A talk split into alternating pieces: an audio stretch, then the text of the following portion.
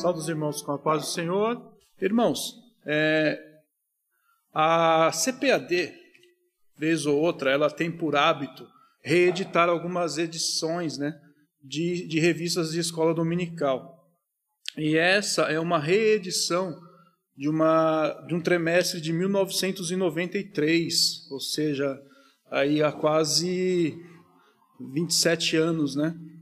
Aliás, 27 anos, né, fazendo nesse trimestre que essa revista ela foi ministrada pela primeira vez.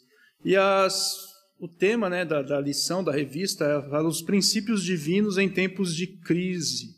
É uma crise aí que nós estamos vivendo neste momento, essa pandemia ela traz aí algumas consequências infelizmente negativas, mas que nós possamos aprender em meio a essa crise aí e, e tiremos algumas lições para as nossas vidas. E aí eu tentei né, buscar lá na história, é, eu sei que é uma escola dominical, que é onde nós aprendemos da palavra, mas cabe aqui também algumas questões históricas aqui, para tentar entender né, por que, que o, o, professor, o pastor da ocasião, é, escreveu essa, essa lição. No ano de 1993, aconteciam algumas coisas no mundo, né, entre elas a separa separação da Tchecoslováquia, se tornando, é, dividindo e criando a República Tcheca e a Eslováquia, é, o, o, os Estados Unidos, Bill Clinton assumia ali para ser o 42º presidente, é, no Brasil também estiveram alguma, aconteceram alguns fatos, né? duas chacinas, uma na Candelária e a outra chacina de Vigário Geral, nessa somando aí quase 28 mortos na ocasião, enfim. O Brasil, o mundo, ele estava vivendo um, um momento de instabilidade. Né? Obviamente que não era como nos dias de hoje, onde nós temos a velocidade das notícias, né? as notícias chegavam, um pouco mais demorada, mas elas chegavam. Enfim, esse era o contexto que o pastor, na ocasião, escreveu essa lição. E aí a CPAD achou por bem trazer essa reedição para os dias de hoje, devido à nossa crise, essa crise pandêmica que nós estamos atravessando. Pois bem, com a reconstrução do templo, ela sofreu oposição. Os judeus, como vocês já estão acompanhando aí a lição, eles foram levados cativos à Babilônia pelo rei Nabucodonosor, o profeta Jeremias havia predito né, essa situação, que o povo ficaria nessa terra por ser, cerca de 70 anos. E aí o profeta Daniel, que foi um dos profetas que foram, que foi, né, uma dos homens que foi levado à Babilônia, também ele entende pelas escrituras que esse tempo já estava se cumprindo e ele mostra, né, para o, para o rei Ciro, inclusive uma, profe, uma profecia do profeta Isaías que dizia que Ciro era o seu ungido e que ele faria alguma coisa em prol do povo judeu. E aí o Ciro emite esse edito, e aí o povo é, tem a permissão de retornar a Jerusalém. E para isso eles precisavam fazer algumas, algumas melhorias, vamos assim por dizer. No caso, a reconstrução dos muros da cidade, a obra que foi encarregada a Neemias, e a reconstrução do templo aquele mesmo templo que Salomão havia construído anos atrás. Eles foram destruídos completamente quando Nabucodonosor invadiu a cidade, e agora eles precisam fazer a reconstrução. E aí Esdras, né, um, um homem da linhagem sacerdotal de Israel, de Jerusalém, ele é encarregado né, de fazer a reconstrução do templo. E eles começam a reconstruir, a, a, a Bíblia vai dizer aqui no capítulo de número 3 né, de Esdras. E chegando, pois, o sétimo mês, e estando os filhos de Israel já nas cidades, se ajuntou o povo como um só homem em Jerusalém. E levantou-se Jesua, filho de Josadaque, e seus irmãos os sacerdotes, e Zorobabel, filho de Sealtiel, e seus irmãos, e edificaram o altar de Deus, o altar do Deus de Israel, para oferecerem sobre ele holocaustos, como está escrito na lei de Moisés, o homem de Deus. E firmaram o altar sobre as suas bases, porque o terror estava sobre eles, por causa dos povos das terras, e ofereceram sobre ele holocaustos ao Senhor, holocaustos de manhã e de tarde. Notem aqui que ele, ele diz aqui, ó, por causa dos povos da terra. Estes povos eram samaritanos e outras nações, nas as quais é o rei da Síria, na ocasião em que Israel é tomada, o reino de Samaria, o reino do norte, é tomado em cativeiro, é levado em cativeiro. Esses é, é, é o povo que fica em, em Samaria exercendo a idolatria.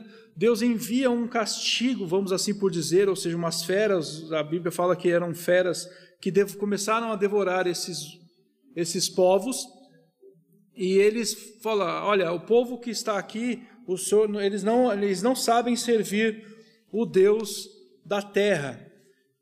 Vamos ler, irmãos, aqui em 2 Reis, capítulo 17, para nós entendermos quem eram esses inimigos, ou seja, quem eram esses povos pelos quais eles temiam. Está lá no 2 Reis 17, 23. Diz assim, ó até que o Senhor tirou a Israel de diante da sua presença, como falara pelo ministério de todos os seus servos os profetas. Assim foi Israel transportado da sua terra à Assíria, onde permanece até o dia de hoje. Isso até o dia de hoje se diz respeito até quando o profeta, quando o, o, o, o cronista né, fez esse relato bíblico. O rei da Assíria leva para Samaria muitos estrangeiros. O rei da Assíria trouxe gente de Betel, e de Cuta, e de Ava, e de Amate, e de Sefarvaim, e as fez habitar nas cidades de Samaria em lugar dos filhos de Israel. E tomaram a Samaria em herança, e habitaram nas suas cidades. Samaria, como muitos já sabem, foi, é, ela se dá origem quando as dez tribos chefiadas por Jeroboão, elas vão se separam do rei Roboão, que era filho de Salomão. Após a morte de Salomão, Roboão ele não é um, um bom rei, assim como foi seu pai e seu, seu avô Davi. Aí há causa essa há essa separação entre as tribos, criando o reino do sul e o reino do norte, ou seja, Judá, reino do sul, e Samaria, o reino do norte. E eles começam a, a, a, a idolatria, vamos assim por dizer. Jeroboão ele tem a ideia de fazer deuses em locais estratégicos de Samaria, com receio de que o povo saísse de Samaria e fosse até Jerusalém para adorar, onde era estipulado, no templo onde era estipulado que se fizesse a adoração ao Deus Criador dos céus e da terra. Então, todo esse todo o contexto que esse rei da Assíria entra em Samaria e toma ela, e leva ela em cativeiro, está ligado à idolatria, muita idolatria que havia naquela região, naquela, naquela cidade. Então o rei ele pega e manda que esses outros esses outros povos, a gente de Babel, de Cute, de Ava, de Amate e de Sefarvaim, ou seja, haviam outras nações que estavam inseridas naquela região ou naquela cidade de Samaria. E aí no verso 25 diz assim: E sucedeu que no princípio da sua habitação ali não temeram ao Senhor, e mandou o Senhor entre eles leões que mataram alguns deles. Pelo que falaram ao rei da Síria, ou seja, eles mandaram dizer para o rei da Síria: Olha, a gente que transportaste e fizeste habitar nas cidades de Samaria não sabe o costume do Deus da terra, ou seja, eles não tinham conhecimento daqueles de, de quem era o Senhor da terra, de quem era Deus, de como se adorar ao Deus da terra. Pelo que o Deus mandou entre eles leões e, que, e eis que a matam, porquanto não sabe o culto do Deus da terra, ou seja, eles não sabiam como cultuar o Deus da terra. Então o rei da Assíria mandou dizer: Levai ali um dos sacerdotes que transportaste de lá, e ele vá e habite lá, e lhes ensine o costume do Deus da terra. A tendência era que o sacerdote soubesse como conduzir o culto naquela ocasião, para que aquelas pragas, né, ou seja, aqueles leões, eles cessassem de matar o povo que estava ali naquela região. Aí veio, pois, um dos sacerdotes que transportaram de Samaria e habitou em Betel, e lhe ensinou como deveriam temer aos, como deviam temer ao Senhor. Porém, cada nação fez os seus deuses e os puseram nas casas dos altos que os samaritanos fizeram. Os samaritanos eles haviam feito, né, em vários lugares casas, ou seja, igrejas, vamos assim por dizer, templos, e, e estabeleceram ali altares onde colocaram seus deuses e vez ou outra eles iam ali para adorar. E aí diz aqui, ó, porém, cada nação fez os seus deuses e os puseram nas casas altas. Pois bem, o 30. E os de Babel fizeram Sucote e Benote, ou seja, um deus. E os de Cuta fizeram Nergal, outro deus. E os de Amate fizeram Acima, também outro deus. E os aveus fizeram Nibás e Tartaque. Os, os sefarvitas queimavam seus filhos no fogo a Adrameleque e a Anameleque, deuses de Sefarvaim. Notem, irmãos, essa a situação dos, desses povos, o nível de, de incredulidade e de paganismo que a gente pode assim dizer que esses povos tinham. E esses eram os povos que os judeus que regressaram do cativeiro eles temiam. Homens mulheres que ofereciam seus filhos, queimando seus filhos no fogo, entregando eles como sacrifício a esses deuses. E aí no 32 diz assim: ó, assim temiam ao Senhor, e dos mais humildes se fizeram sacerdotes dos lugares altos. Se nós formos observar, os homens que de, deveriam ser sacerdotes, eles tinham que ser da linhagem dos levitas, da tribo de Levi, não era qualquer pessoa, e a Bíblia fala aqui que eu não menosprezando os mais humildes, a questão não é nem a humildade, a questão é a linhagem, não era de linhagem sacerdotal. Eles precisavam ter uma linhagem sacerdotal para que eles pudessem exercer o sacerdócio. É, dos mais humildes, e se fizeram sacerdotes dos lugares altos, os quais exerciam o ministério nas casas dos lugares altos. Assim ao Senhor temiam e também a seus deuses serviam, quando o costume das nações entre as quais tinham sido transportados, ou seja, os costumes das nações que foram transportados para Samaria, muitos dos samaritanos que eram da descendência né, de, de, Israel, eles também começaram a cultuar esses deuses, como se já se não, como se não bastasse já toda a cultura que eles tinham inserido por conta da idolatria de Jeroboão. Né, os livros dos reis vão relatar tanto um quanto o segundo a reis vão relatar toda essa idolatria, toda esta, esta situação ruim que causou estes homens àquela terra. É, só para uma, uma, uma questão aqui, os segundo e primeiro e segundo reis trata tanto de reis do norte, os reis de Samaria, Israel, quanto dos reis de Judá, o reino do sul. Os livros das primeiro, primeiro e segundo crônicas vai tratar somente da dinastia do rei Davi, ou seja, somente do rei de, do reino do sul, o reino de Judá.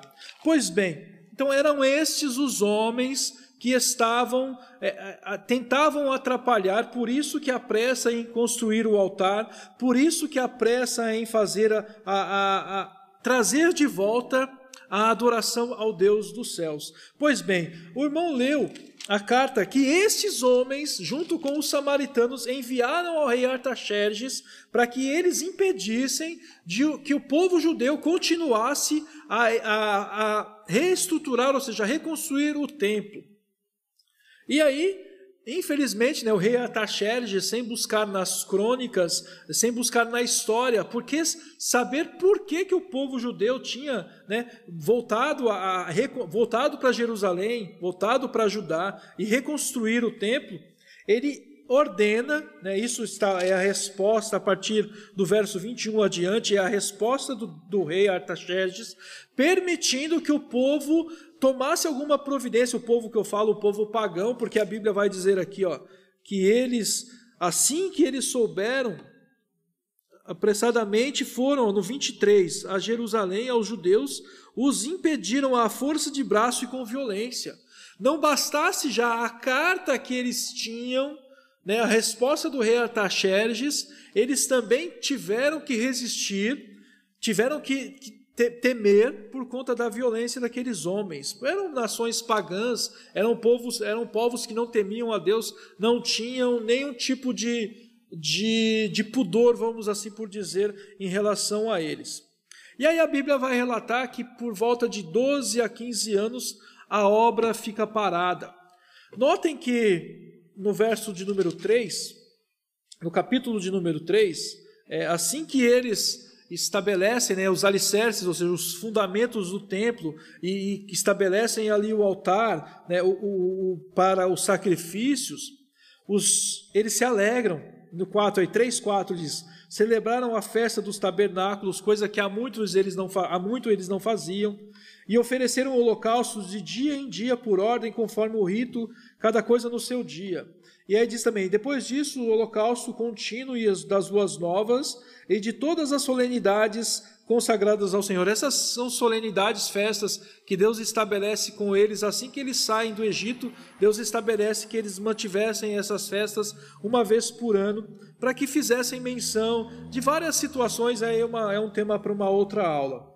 Desde o primeiro dia do sétimo mês, começaram a oferecer holocaustos ao Senhor, porém ainda não estavam postos os fundamentos do templo. Então, são postos, no 8, são postos os alicerces do templo. No segundo ano da vinda da casa de Deus em Jerusalém, no segundo mês, começaram Zorobabel, filho de Sealtiel, e Jesua, filho de Josadaque, e os outros irmãos, os sacerdotes, os levitas, e todos os que vieram do cativeiro a Jerusalém, e constituíram levitas da idade de 20 anos e daí para cima, para que aviassem a obra, ou seja, para que continuassem a obra. Eles eles ficaram muito felizes, né, a ponto deles pegarem instrumentos e, e começarem a festejar. Né, e falam que eles pegaram em símbolos, algumas traduções falam que eram saltérios. Saltérios eram instrumentos de corda, símbolos era como se fossem pratos de bateria. Há também o saltério, que é também o livro dos Salmos, aí depende do contexto. Pois bem, fato é que eles se alegraram muito e aqui eu já quero trazer uma, um ensino prático para as nossas vidas. Né? A gente, quando está aí recém-convertido, né, as pessoas, muitos, muitos de nós aí na, no início da conversão, aí nós tínhamos um ânimo. Por que eu estou falando disso? Porque eles se animaram muito, eles fizeram uma festa assim que eles estabeleceram ali, começaram a, a, a colocar o, o, a base do altar e começaram a sacrificar, fazer seus holocaustos, eles se animaram muito. E às vezes é assim também nas nossas vidas, né? Quando nós aceitamos a Jesus, né, o chamado primeiro amor ali, nós temos todo o ânimo para fazer alguma coisa. E aí nós vamos notar que um pouco depois, um pouco mais à frente, esse ânimo deles, deles eles perdem esse ânimo, eles ficam desfalecidos por conta dessa oposição, que é o tema da nossa lição. Então, fica aí uma aplicação para nossas vidas, que nós tentemos manter né, o nosso ânimo para que nós continuemos a fazer a obra com o mesmo esmero que nós tínhamos lá quando nós começamos. Né? É obviamente que a idade vai chegando e alguma, algumas questões em relação ao vigor, a, a demanda, ela vai nos é, impedindo, vamos assim por dizer. Mas mesmo assim, mesmo os anciãos, eles têm muita coisa a fazer em relação à obra de Jesus Cristo. Pois bem, é, nós sabemos também, é, nós já falamos sobre os estrangeiros, são esses que tentaram impedir né, que a obra fosse adiante. E também nós queremos falar aqui por que, que os judeus não resistiram a essa questão. Nós já lemos aqui também que estes homens eles tinham é, uma, certa, uma, uma, uma certa violência, né? a, diz aqui no 20, no, 3, no 4:23, né, no final. E impediram a força de braço, ou seja, com violência. Era algo que eles tinham muito ímpeto. Aqueles povos, como eu já disse, pagãos, eles não tinham muito pudor e não tinha regras, né, para a, a, a, as, as guerras, como hoje. Né, a Organização das Nações Unidas ela estabelece umas certas regras para que se um país ou uma nação entrar em guerra contra outra, não se utilize de algumas coisas como armas químicas, enfim, há uma certa regra, coisa que não havia naquela época. E se vocês notarem, eu estava lendo a história de Jerusalém, desde muito antes de Davi, porque nós começamos a entender só Jerusalém após Davi estabelecer ali o reinado de Israel. Mas se nós formos notar, ela desde há muitos anos, desde muito tempo atrás, antes de Davi, eu fui ler isso ontem, é uma cidade que tentou, é, diversos povos tentaram ter a posse de Jerusalém. Eu não sei se há outro lugar, outra região, outra cidade no mundo cuja a, a intenção, né, a vontade de, de, de conquistá-la é como é de Jerusalém. Fato é que a história é muito longa e muitos povos tentaram, inclusive até hoje, né, a guerra entre judeus, entre há uma disputa entre judeus e palestinos em relação a quem, a quem vai tomar posse daquela cidade. e também é, é a, é a base né, das três maiores religiões, do islamismo, do, do islã, do, do, cristianismo e do judaísmo, enfim, tem toda ali tem toda uma, uma história envolvida nessa terra. E essa e essa talvez e esse talvez essa talvez também seria uma questão pela qual esses homens intentavam né, é, a, a tomar conta daquela cidade, para que os judeus, porque a história dos judeus firmes com Deus, a história do povo de Deus firme com Deus, não há nação que resista, porque eles sabiam que o que, que era a nação judaica, né, os judeus propriamente ditos, em obediência a Deus, Deus com eles e eles com Deus, eles sabiam, eles temiam essa força, porque eles sabiam as histórias de muitos povos, de muitos anos, elas contavam, elas faziam esses relatos, trazendo a memória desse povo. E então eles imaginaram assim: se nós permitirmos que este povo reconstrua este templo, consequentemente a cidade, o que será de nós? Notem que quando eles enviam a carta ao rei Artaxerxes, eles apelam para o bolso. Eles falam assim, ó, no, no 13: Agora saiba o rei, Esdras 4,13: Saiba o rei que se aquela cidade se reedificar e os muros se restaurarem, eles não pagarão os direitos, os tributos e as rendas, e assim se danificará a fazenda dos reis. Eles apelam para o bolso, eles apelam, olha, rei, porque aquela região era tributária, ela devia tributos, era um império medo-persa, eh, e Jerusalém, aquela cidade, aquela região, fazia parte desse império, e todos e todas aquelas regiões elas pagavam tributos. E aí eles sabiam que se Jerusalém fosse reconstruída, o templo reconstruído, eles voltariam a ser não digo um, um, império, mas uma cidade independente, porque Deus era quem reinava sobre eles. E eles sabiam que se eles assim conseguissem fazer, aquele povo não deixaria de ser tributário, de pagar tributos ao rei Ataxerxes e o seu império. Poderia causar algum dano, ele fala, eles falam claramente aqui. Então eles apelaram para isso, para ver se dessa forma ele tocava o coração do rei.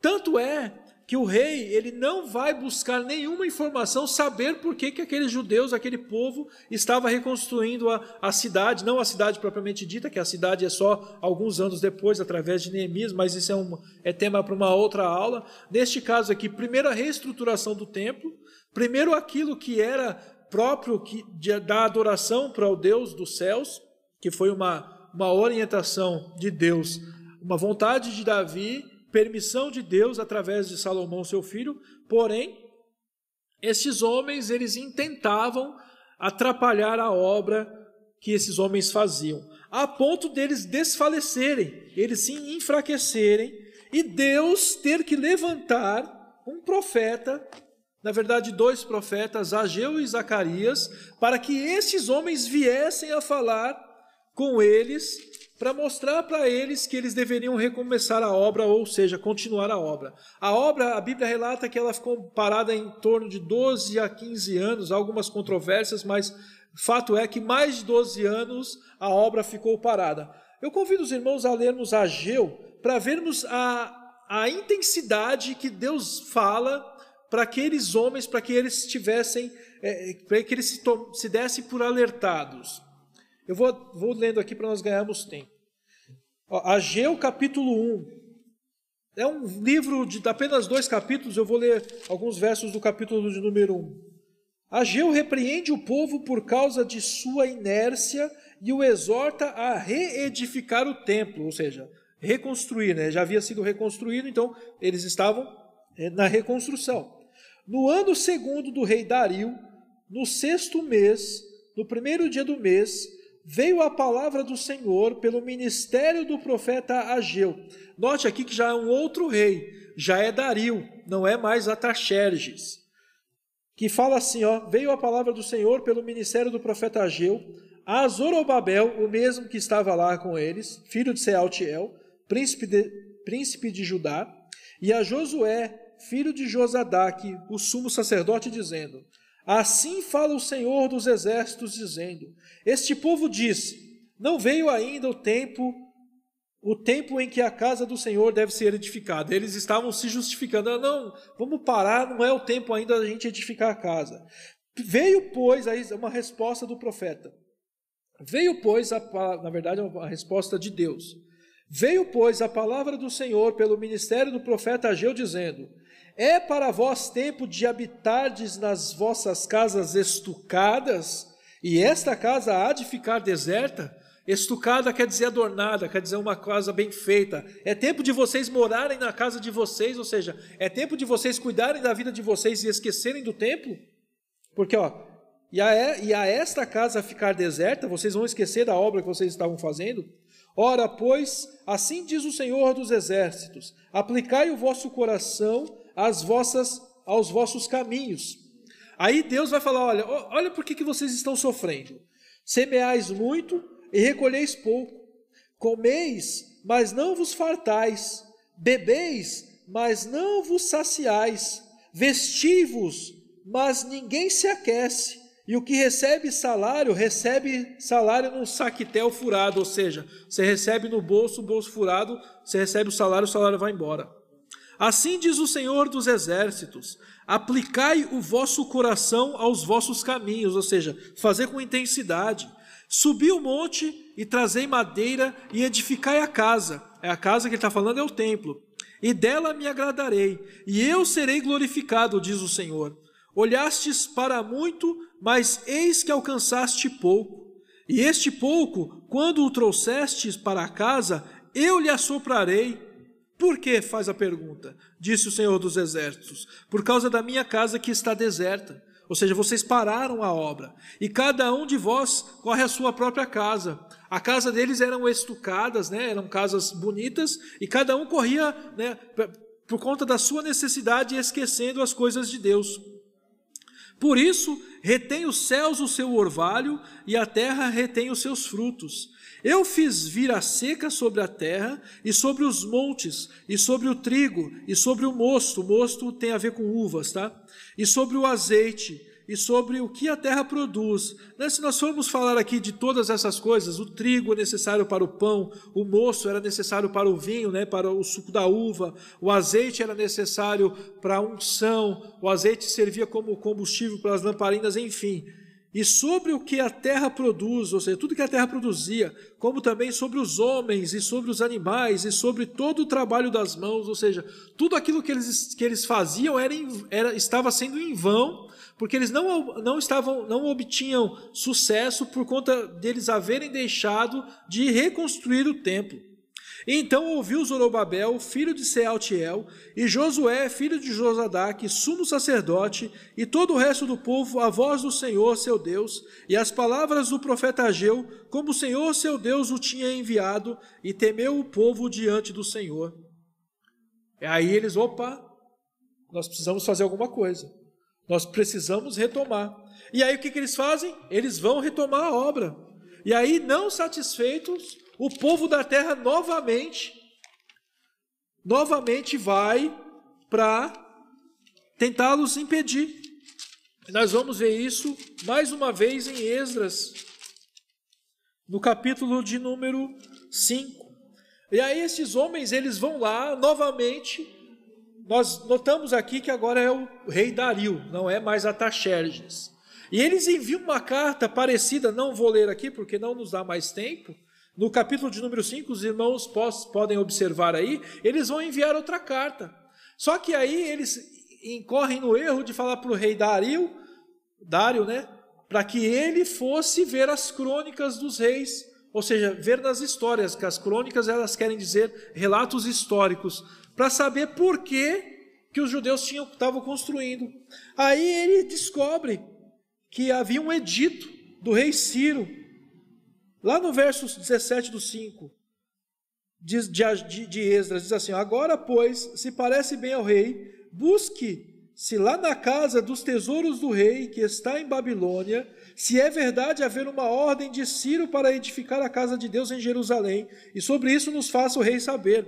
Porque os judeus haviam dito para ele: Olha, nós lembramos, há um edito do rei Ciro que informa que nós temos a, a, permissão de voltarmos a Jerusalém, e não só de voltarmos a Jerusalém, mas que nós edificássemos, reedificássemos o templo que foi destruído por Nabucodonosor na ocasião do cativeiro babilônico. E aí o rei confirma essas palavras e permite que eles retomem a obra. Mas note que antes de tudo isso acontecer, é necessário Deus, né, entre aspas, intervir, levantar um profeta, este profeta por nome Ageu, e proferir né, esta profecia que nós acabamos aqui de ler, para que esse povo se animasse novamente. Porque talvez eles, talvez não, eles estavam trabalhando e não tinham o suficiente.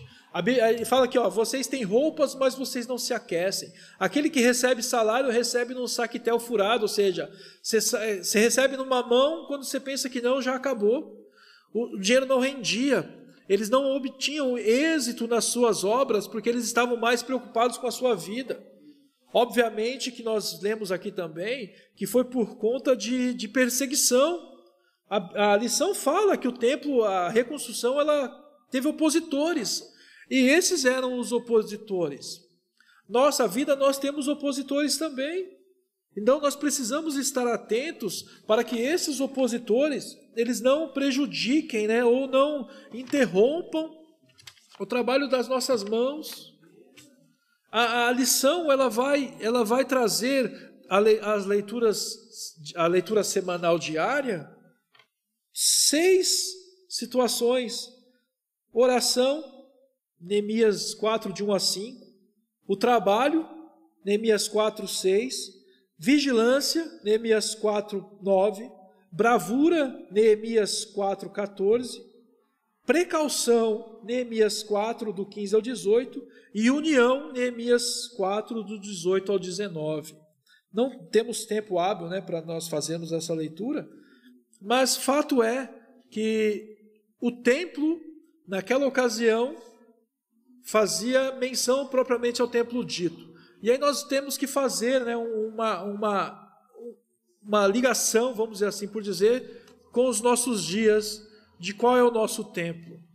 O nosso templo, nosso corpo, morada do Espírito Santo, que nós precisamos reconstruir todos os dias. E nessa reconstrução, infelizmente, diária, semanal, nós encontraremos oposição, seja nas redes sociais, seja nas intempéries, seja nas dificuldades do dia a dia, enfim, sejam inimigos físicos, sejam inimigos espirituais. A Bíblia fala que a nossa luta não é contra a carne nem contra o sangue, mas contra principados e, e potestades, e não são nessas regiões, são nas regiões celestiais. Enfim, o nosso templo precisa ser cuidado e precisa ser restaurado todos os dias. E nós, infelizmente, encontraremos oposição, Pessoas que vão mandar cartas, vão dizer: olha para Deus, olha, tá vendo aí o teu servo aí, ó? Está querendo reconstruir, mas ele não tem autorização para reconstruir, ele está em pecado, ele tem essa situação, ele está totalmente fora de sentido. E aí Deus precisa nos animar todas as manhãs e dizer: olha, vocês precisam tomar uma providência em relação a isso. Paulo escrevendo aos Coríntios, no capítulo 6, no verso 19 ele diz assim: ó, Eu ou não sabeis que o vosso corpo é o templo do Espírito Santo que habita em vós, proveniente de Deus, e não sois de vós mesmos. Esse corpo não é nosso. O corpo, nosso corpo, é templo e morada do Espírito Santo, e nós precisamos reconstruí-lo, reconstruí-lo todos os dias. E repito, nós teremos oposição mas com Jesus nós conseguiremos. Que nós tenhamos essa convicção. Nós vemos aqui, a lição é muito clara em relação a isso. A oposição era muito grande, porque eles sabiam que se aqueles homens reconstruíssem o templo em Jerusalém, seria novamente uma nação forte. O inimigo sabe, o inimigo sabe das, da nossa força se nós estivermos com Deus e Deus conosco. Por isso ele vai tentar nos derrubar todos os dias, ele vai tentar com que paremos a nossa reconstrução do nosso templo físico, para que possamos habitar o Espírito Santo, que é espiritual.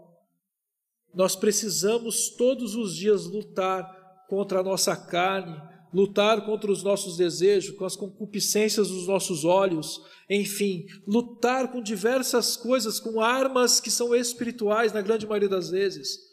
Obviamente que nós não podemos, não podemos e não devemos espiritualizar tudo, porém nós não devemos descartar tudo, enfim, nós precisamos ter tempero em relação a algumas coisas, principalmente nessas coisas materiais e espirituais. Porque o inimigo vai todos os dias tentar fazer que nós paremos de reconstruir o nosso templo, de buscarmos a nossa comunhão. Nós lemos aqui, assim que eles estabeleceram ali o altar de sacrifício, eles se alegraram, chamaram os levitas, chamaram, nós já somos assim, quando nós estamos bem, nós estamos alegres, chamamos todos para. Aí quando nós estamos tristes, né? Achamos que estamos, que fizemos alguma coisa errada, a tendência é nós nos nos fecharmos e ficarmos, sabe, entristecidos, mas que a alegria do Senhor, que é a nossa força, ela nos restabeleça e ajude-nos a reconstruir este nosso templo, porque é disso que nós precisamos todos os dias. E ainda que as oposições venham, mantenhamos firme a nossa confissão em Jesus Cristo. Mantenhamos firme, tenhamos é, disposição e quando formos tratar das coisas de Deus, nós precisamos tratar com mais esmero, tratar com mais carinho, se possível, fazer um planejamento. A Bíblia vai falar de homens, de, de uma situação. Quem é que vai construir? Jesus Cristo falando que não, primeiro não põe os alicerces e vê se tem como começar, ter meio e ter fim, na, ter fim a obra. Quantos de nós não passamos por lugares aí e vemos obras inacabadas?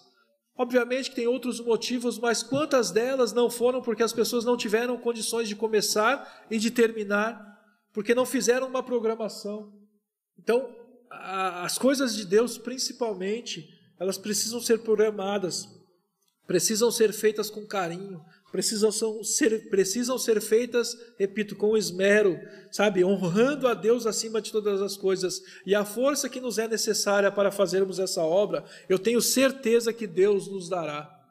Reedifiquemos o nosso templo. Haverá opositores? Haverá sim. Mas temos que ter a convicção que Deus é conosco. E não esperemos Deus usar um profeta ou usar a sua palavra para que nos repreenda, como aqueles homens que estavam cuidando das suas casas e esquecendo da obra de Deus.